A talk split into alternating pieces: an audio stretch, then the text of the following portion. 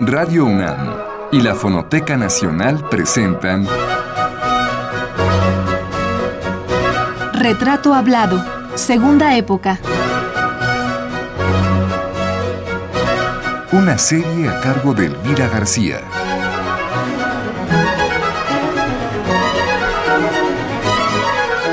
Eduardo Matos Moctezuma, quinta y última parte.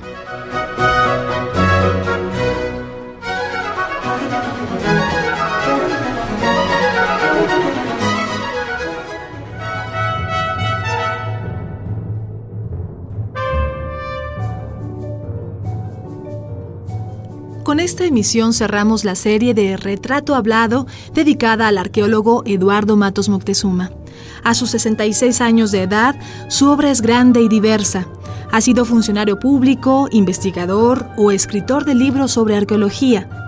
También ha contribuido a formar agrupaciones dedicadas a la investigación. Por si esto fuera poco, son innumerables los foros nacionales e internacionales en los que ha participado y ha expuesto buena parte de su experiencia.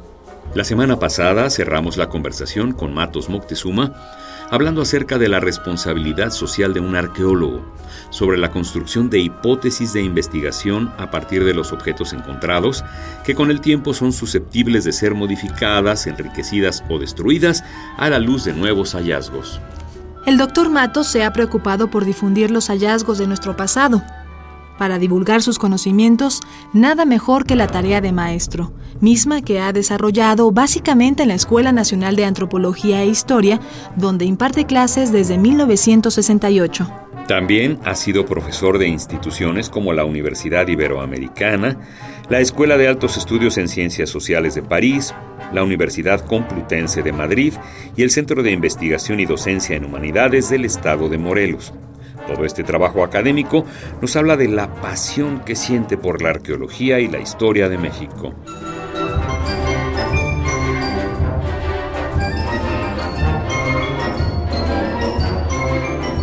Por ejemplo, está ahora por decidirse, maestro Matos Moctezuma, si Chichen Itza será una de las siete maravillas del mundo. Usted vota por ella, me imagino, ¿no? ¿O hubiese propuesto otro monumento prehispánico de México? Mira, en alguna entrevista que me hicieron sobre ese tema, yo comentaba a la persona que me entrevistaba que México tenía varios lugares en realidad para poder optar a esa categoría de las maravillas y demás, ¿no? Por ejemplo, Teotihuacán, es la primera gran ciudad de Mesoamérica, pero con un tamaño, unas características, eh, en fin, impresionantes y con un templo maravilloso como es el templo llamado de Quetzalcoatl o de la serpiente emplumada. Este es impresionante. Tienes otros sitios, tienes Palenque, por ejemplo. En fin, creo que hay varios que en realidad dentro del mundo prehispánico podrían haber también tenido ese aspecto. Ahora, Chichén lo que pasa también es que aparte de su importancia, que no se le quita, eh, al contrario, es un lugar muy visitado por nacionales y extranjeros. Vienen mucho, fíjate que mucha votación para esta cosa que está ahora de las siete maravillas viene también de muchos extranjeros que llegan directo a Mérida y van a visitar a Chichen Itza. Entonces, la impresión ¿no? de lo que es estos monumentos, su armonía y demás, pues es impresionante.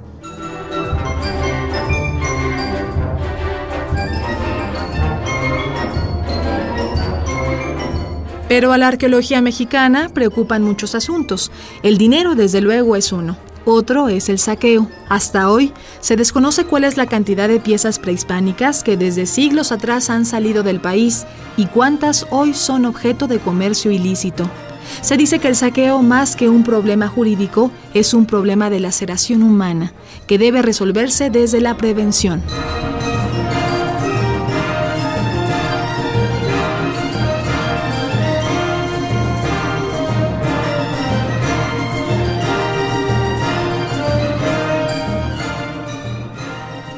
¿Cuánto hemos perdido de nuestro pasado? Mucho, no lo sé a ciencia cierta, pero eh, digamos cuánto. pero sí mucho. En algunos museos de, Estados Unidos. Muchos museos de Estados Unidos y de Europa se han nutrido así de, en diferentes épocas ¿eh? de materiales arqueológicos nuestros, ¿no? Murales, vasijas, esculturas de piedra, en fin. O sea que esto es una práctica que, claro, al ejercitarse está afectando el contexto arqueológico, está afectando el dato histórico. Entonces, pues, desde esa perspectiva es una cosa muy negativa y la ley de 72 la consideró un ilícito el que se lleven a cabo excavaciones sin el permiso del instituto, de ahí la importancia del Consejo de Arqueología para autorizar los trabajos y se considera un ilícito cualquier trabajo que no esté avalado por el Instituto de Antropología. Si alguien, por ejemplo, en su casa, por decirle a la gente que vive alrededor del Teotihuacán, encontrara algo que tiene que hacer de inmediato, dar aviso o se lo puede quedar en su casa. Conforme a la ley, tiene que dar aviso, ¿verdad? Entregarlo. Hay un aspecto en relación a los coleccionistas que es que la ley de 72 marcaba una, digamos, una fecha en que se pudieran registrar estas colecciones ante el INA mismo. Entonces muchas colecciones se registraron y demás, pero hay una condicionante. Primero, no puede seguirse enriqueciendo porque implica que este señor coleccionista le paga a un saqueador para que vaya y saque en el lugar y destruya el contexto arqueológico. Segundo, no es de tu propiedad es un bien nacional. Entonces, al no ser de tu propiedad, tú no puedes ni heredarlo, ni venderlo, ni, nada de eso. Ni sacarla del país. Ni sacarla del país. Todo eso cae en un ilícito. Se considera un ilícito. Pero hay control. Realmente se controla a la hora de decir, una es la ley y otra a la hora de bueno, la salida por carretera o por avión. creo, creo que la ley fue muy benéfica en ese aspecto creo que sí se llegó más o menos a controlar algunas cosas, no es que se haya detenido, acuérdate que ninguna ley, digo, hay leyes tremendas sobre el homicidio y el homicidio sigue encreciendo además, este, o del robo y sigue pero en mayor número, pero ya está marcada su legalidad o su ilegalidad de una práctica de este tipo. Entonces lo importante es eso, que el que lo haga cae en un ilícito y pues al bote. Por ejemplo, digo, a mí me llama la atención, que qué bueno que ahora lo, podemos conocer todos los mexicanos, pero por ejemplo, Museo Amparo, las colecciones como estas, ¿no? De Espinosa Iglesias, que me parece que... Bueno, es una, todo lo que muestra es verdaderamente impresionante, piezas que yo en mi vida imaginé que existieran. Esto, ¿cómo hay que interpretarlo? Bueno, fueron colecciones que se formaron en un momento en que seguramente se registraron y todo, o sea, digamos que cumplieron con el canon. Eh, bueno, digamos que todo lo que alimenta cualquier colección particular, por más pequeña o muy grande, por lo general es producto de ir y romper un contexto arqueológico para extraer objetos y vendértelos. Entonces, en general, las colecciones, en términos generales, pues son un producto de eso. Algunas quizá es de que eh, a mi abuelito, se encontró una vez que estaba en el campo una pieza, bueno, sí, puede ser también y se dan, ¿no? ¿Qué hace, por ejemplo, antropología con esas piezas que a lo mejor ya al darlas a conocer, de pronto le aportan al investigador un dato? ¿Qué hacen? ¿Las toman en... le piden que el coleccionista las devuelva o... ¿Qué no, no, no, por lo general, digamos, cuando hay algún objeto de una colección particular que llama el interés de algún investigador por determinada razón, está investigando algo y sabe que en tal colección puede haber, hay una pieza con tales características, pues eh, puede estudiarla y demás.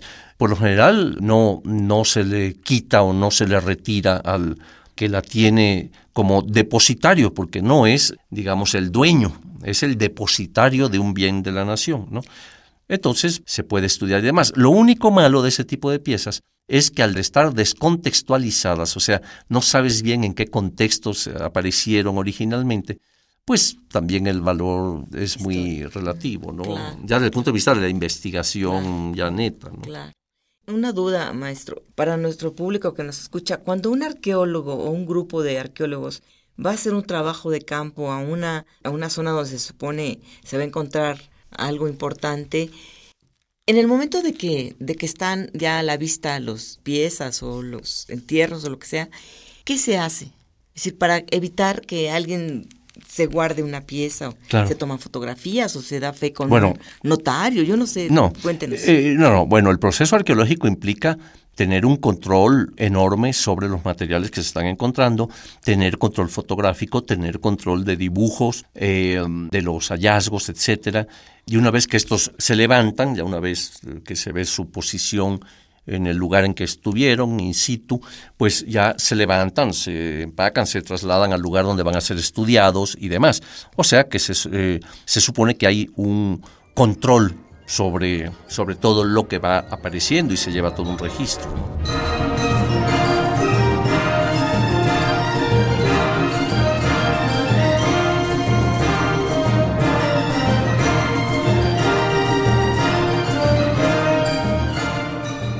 Comentábamos que el doctor Matos Moctezuma es una persona preocupada por divulgar a los mexicanos su historia como una manera de recuperar el tiempo y la identidad.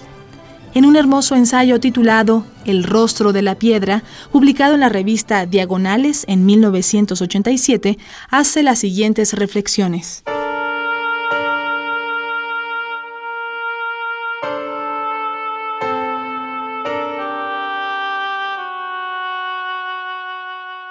¿De qué manera podemos, si nos lo propusiéramos, recuperar el tiempo que fue? El poeta busca el tiempo perdido y lo encuentra en los pensamientos rotos y los recuerdos idos. El músico lo logra al arrancar sonoridades que otro hombre creó en un tiempo y espacio diferentes. El hombre absurdamente normal no lo encontrará jamás. Yo tengo el poder de viajar en el tiempo y de llegar a encontrarme con lo que fue. Romper las capas de concreto o de tierra me permite traspasar la barrera del tiempo llegar a otros tiempos, a otros espacios, recuperarlos y hacerlos míos. Tengo el poder de darle vida a lo muerto, de ver y tocar pedazos de historia que están tirados por todas partes.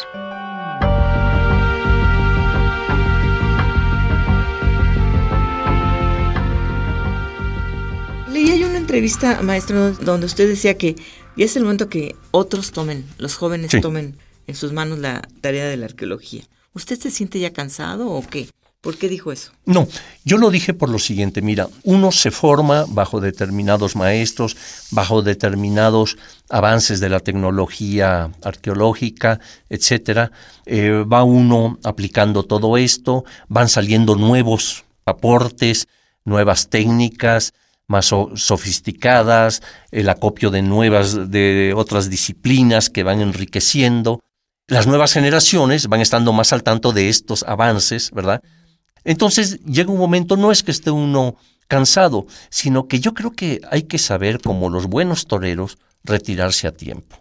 También. No es que yo me haya retirado, ¿eh? pero, pero vaya. Pero ya se quiere retirar. Eh, no, a, a lo que, no, yo sigo escribiendo, estoy escribiendo ahorita toda una historia de la arqueología y, y luego vendrá otro tema de la muerte en el México prehispánico, en fin. Pero ya el hecho de estar en el campo, excavando y demás, creo que lo hacen mucho mejor las nuevas generaciones que ya tienen desde la escuela ya, ya se les da estas nuevas tecnologías y demás. Entonces, mejor pues que ellos lo hagan, ¿no? Ya no estar uno ahí metido. Entonces, yo, fíjate, en un homenaje que me hicieron en 2003, que la publicación acaba de salir por el INA, muy bien presentada, por cierto, muy bien hecho el libro. Participaron muchos investigadores y demás. Precisamente dije esas palabras públicamente. ¿Este libro es el que salió primero en Estados Unidos en El- inglés? ah, no, ese es uno de Ah, entrevistas y que va a salir ahora ya el de español. No, este es un libro de este homenaje del año 2003 en el que participaron más o menos 50 investigadores y que acaba de ser publicado bajo el título de Arqueología e Historia del Centro de México. Entonces ahí vienen todas estas participaciones y precisamente allí, en el último día del homenaje, fueron cinco días agobiantes porque yo tenía que estar en todas las conferencias, obviamente, ¿no? Porque- entonces, en el último día dije eso. Dije, bueno, yo pienso que lo que yo dije, bien o mal, lo dije en mi momento. Ahora creo que la palabra la tienen los jóvenes. Sobre todo me refería viendo a mis compañeros del Templo Mayor, más jóvenes, que están aplicando unas técnicas que en mi época no se aplicaban ni de chiste. Y ellos las aplican muy, muy bien, han ganado premios por eso. Entonces dije, hombre, pues adelante, ellos tienen la palabra, ¿no? Mi palabra ahí está, pero ahora, por favor, dejemos. Es como un médico, ¿no? Imagínate, un médico ya grande que te va a operar el apéndice, pues mejor que lo haga el otro que trae una técnica más novedosa. Que no le tiembla la mano. Sino que no le tiembla la mano y el otro te va a operar a la antigüita y el bisturí, quién sabe cómo esté, ¿no?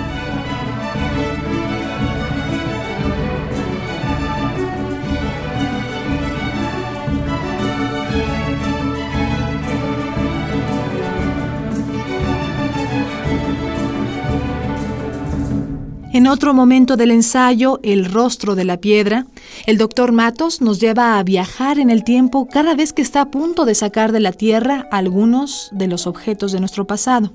Escuchemos la prosa de Eduardo Matos Moctezuma.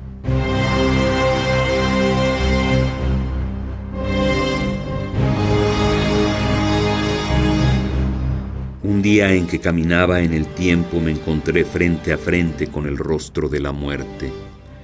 Era un rostro multiplicado al infinito que me observaba desde el más allá de los siglos y me pedía solamente que no lo dejara morir. En otra ocasión encontré templos, palacios, piedras negadas que volvían a la vida y se asomaban a otro mundo que los contemplaban absorto, a la vez que ellas lo miraban en un encuentro incomprensible en que el tiempo por ratos se conformaba con observarlos desde su propia perspectiva.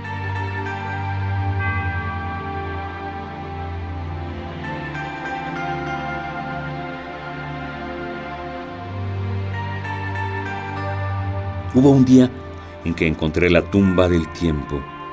Era un altar en cuyo interior se había colocado el atado de los años, el siglo de los antiguos mexicanos.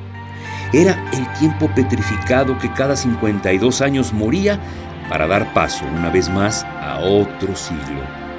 En aquel momento comprendí que el tiempo puede morir y dejar de ser, aunque por poco tiempo.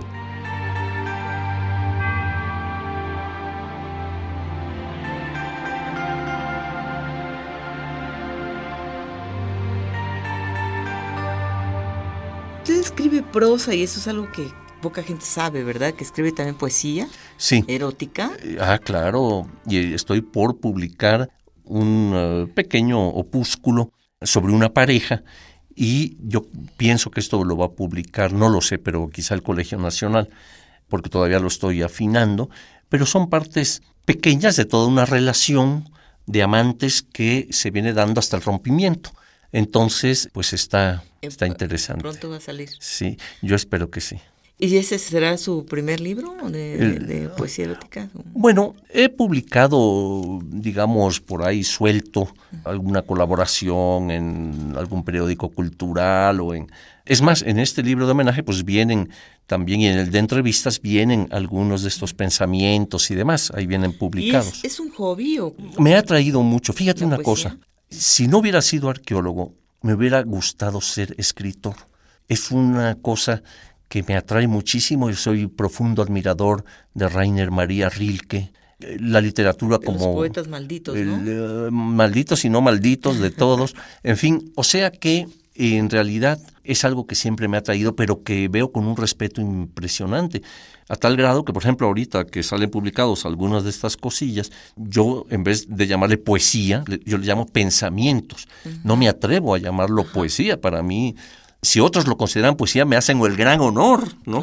Pero sí, sí me atrae y sí, sí me gusta, aunque no he tenido tampoco mucho tiempo de hacerlo. ¿no? Claro, me imagino que no, pues porque hablando del tiempo, pues ha hecho usted una cantidad de cosas impresionante que aquí no vamos a, ya iremos diciéndole a nuestro público poco a poco lo que ha hecho usted a lo largo de 40 años en más, ¿no? En la, en la arqueología. Pero bueno, ¿piensa usted retirarse en algún momento? ¿Cómo sentir cuándo es el momento? Mira, de hecho, yo pienso que ha ocurrido en el sentido siguiente, es decir, como yo te comentaba, yo soy el coordinador del proyecto Templo Mayor, pero ya cada vez es, más simbólico, es decir, es más, bueno, este fue el señor que nos reunió para hacer esta investigación y demás, pero como digo, ahora ya otros tienen la palabra.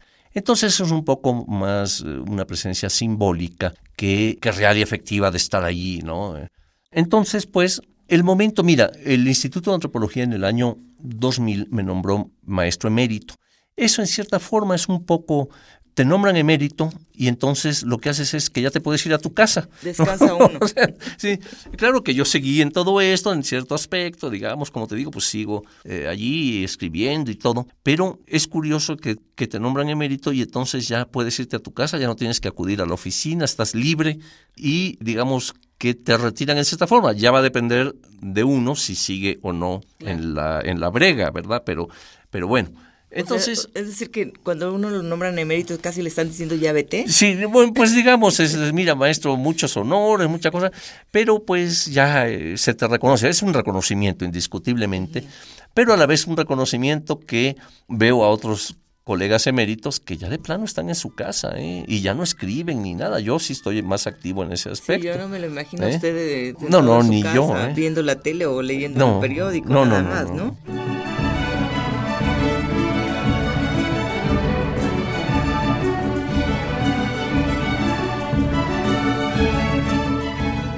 A punto de cerrar este acercamiento a la vida y la obra del doctor Eduardo Matos, hay que decir que es un investigador que ha recibido muchas distinciones, entre ellas las palmas académicas y la Orden Nacional al Mérito del Gobierno de Francia.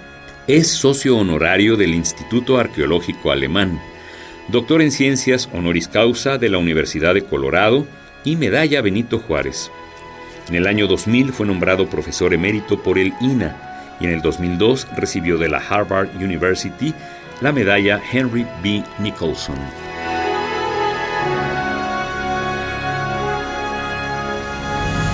Ha sido comentarista en documentales sobre el Templo Mayor, Teotihuacán y otras culturas precolombinas, curador de exposiciones nacionales y extranjeras, destacando por su impacto Dioses del México Antiguo, montada en el Colegio de San Ildefonso, y Aztecs, en el Royal Academy of Arts de Londres. Es amplio el número de publicaciones del Dr. Matos, pero mencionemos solamente que desde 1989 es coordinador del corpus precolombino de la editorial Jaca Book, en la cual ha editado más de cinco libros dentro de la serie Mesoamerican Worlds. Dejemos de lado esta serie de datos y pasemos a reproducir otros fragmentos del ensayo El rostro de la piedra, de la autoría de Eduardo Matos.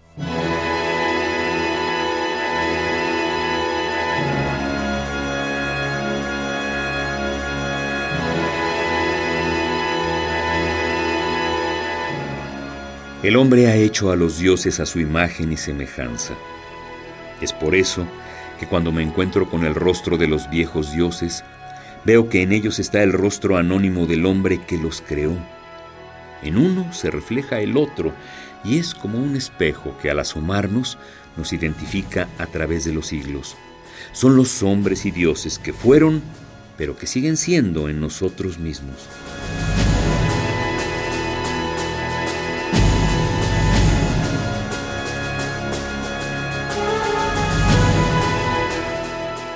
Serían sus pendientes? ¿Qué bueno, pendientes tiene? escribir tres cosas. Mi historia de la arqueología, que ya el tomo uno va a entrar a prensa, son dos, dos tomos. Dos, escribir sobre el Templo Mayor, aunque sea una cosa general. Y tres, el tema de la muerte entre los mexicas o aztecas, que es un tema que siempre me ha apasionado, del cual he escrito algunas cosas, pero creo que ahora se puede hacer un trabajo mucho más amplio. Y además, pues ya en ese momento, pues ya estás también más cerca de mi quinto rompimiento, que ya no te hablé más que del primero, pero el quinto es el enfrentamiento con la muerte. Sí, y a ver, bueno, enumere los demás. Ese es el segundo. ¿y El, tercero, cuarto y quinto. el- No, no. El primero fue aquel, el rompimiento con la religión. La religión. El segundo es el rompimiento con el poder dentro de tu quehacer. El día en que yo voy y le digo a Gastón García Cantú, nuestro director de INA, y le digo, señor, yo ya no quiero estar al frente del Consejo de Arqueología. La respuesta de don Gastón es, pero ¿cómo Eduardo? Hay mucha gente que quisiera tener ese cargo. Respuesta mía, sí, don Gastón, pero usted me dio la oportunidad de que ya lo tuve, pero yo ya quiero regresarme a la investigación. Otros se aferran y luchan y hacen grillas. Yo todos los cargos que yo tuve en el INA, director del Museo de Antropología, director de la ENA, director de Monumentos Prehispánicos, presidente del Consejo, siempre me los ofrecieron. Nunca los anduve buscando, afortunadamente, lo cual me permitía también irme en el momento que lo considerara pertinente. Eso es un hombre libre. Eh, sí. Le gusta Sí, sí, sí. libre. Desde aquel momento, ¿te acuerdas del rompimiento a los 15 años? Desde ahí, esto es importante. Entonces, pues, el rompimiento con tu poder interno, digamos, el, poder de ser presidente del Consejo de Arqueología es que en un momento dado, pues caray, con un cuerpo colegiado tú vas a disponer cuántos fondos se dan a un proyecto, si se aprueba o no, etc. Tienes un poder en tu medio, en tu medio. Bueno, pues dejas ese poder y no te interesa. Después el rompimiento con la familia, o sea, te casas, etcétera, llega un momento en que ya no hay un entendimiento, te separas, entonces claro, también hay, en cierta forma te separas de los hijos, aunque los veas, pero en fin, toda esta problemática que también hay que enfrentar, no permanecer allí, entonces con conformismos y cosas. Claro, como que vivo feliz, pero no Exacto, es cierto. y no es cierto, sino entenderlo así. Este es otro de los rompimientos. Después, el romper con las cosas superfluas de la vida, que en realidad, mm, como yo digo, mira, si yo puedo vivir en el Palacio de Versalles, bienvenido, pero no me voy a morir por vivir ahí, o sea, no es mi ansia, o traer un buen traje, o traer un buen carro, como yo veo amigos que, bueno, lo que lo viste es traer un buen carro, no él, sino el buen carro. Dices, hombre, pero qué tristeza de señor, ¿no? Ahora, yo, si me dan el carro, pues lo aprovecho, o si me puedo tomar un buen vino en lugar de una marranilla, pues me tomo el buen vino. Pero no es algo que esté como primer... Exacto. No está usted atado a esas cosas. Exacto, que lo buscas y como loco y demás, ¿no? Y finalmente el quinto rompimiento, que es el de la muerte, o sea, enfrentar a la muerte. Entonces, ese es un pendiente. Ese es un pendiente, quién sabe cuánto tarde, pero que hay que estar listo, hay que estar preparado para enfrentarlo, ¿no? porque es la experiencia que se vive una sola vez.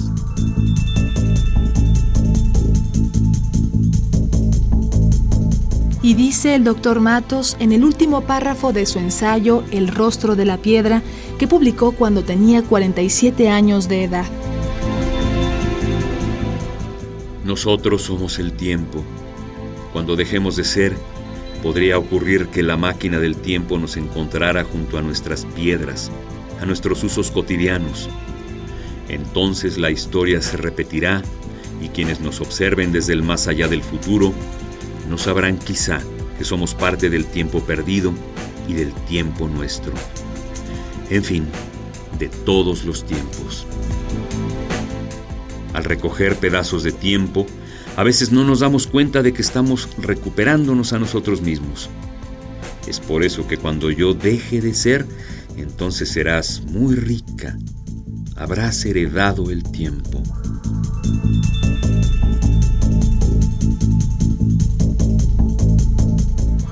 Maestro, ¿qué balance hace usted de su vida personal y profesional? Bueno, en general, digamos, de la profesional, ya te he comentado, yo creo que me siento pleno, se me han hecho reconocimientos que, que en realidad uno aprecia, te estimulan y sabes que no es solo para ti, es todo un equipo, ¿no? no es uno solo. Yo solo yo no hubiera podido hacer gran cosa en Templo Mayor, es todo un equipo y esos reconocimientos que, claro, se personifican en uno, pero son a mis también a mis colegas. Pero también saber hacer equipo es algo, es una Eso es importante, sí. Yo veo a veces colegas que se, digamos, se rodean de gente muy mediocre para ellos estar siempre resaltados.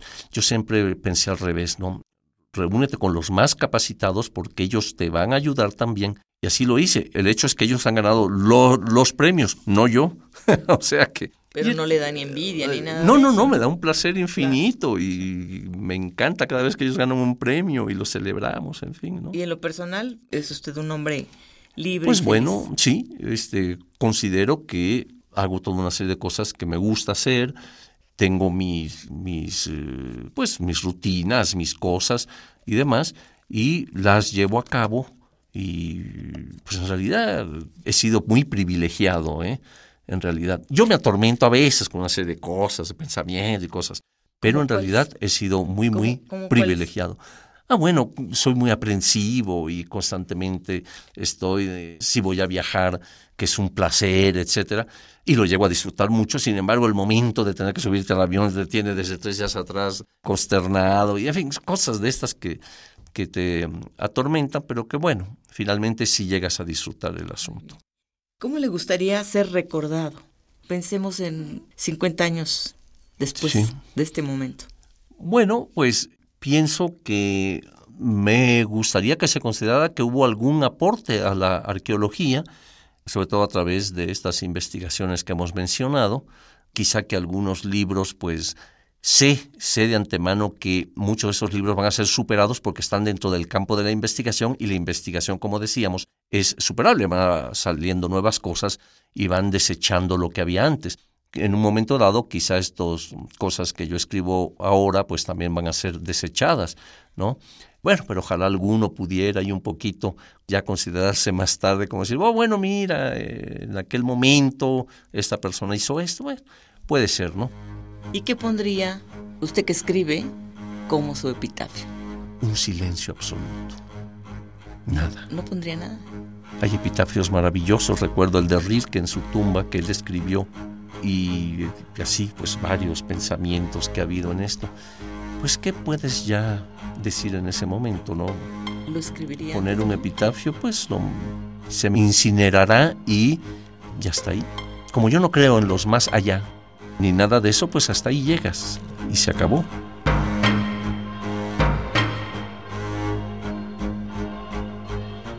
Esta fue la quinta y última parte de la serie dedicada al doctor Eduardo Matos Moctezuma. Le invitamos a que nos acompañe el próximo lunes en punto de las 6 de la tarde. Hasta entonces.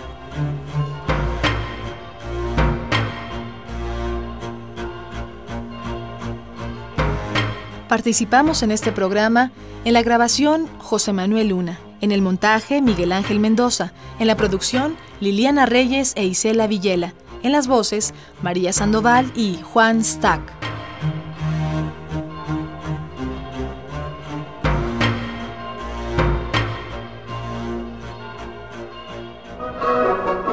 Radio UNAM y la Fonoteca Nacional presentaron Retrato Hablado, Segunda Época. Una serie a cargo de Elvira García.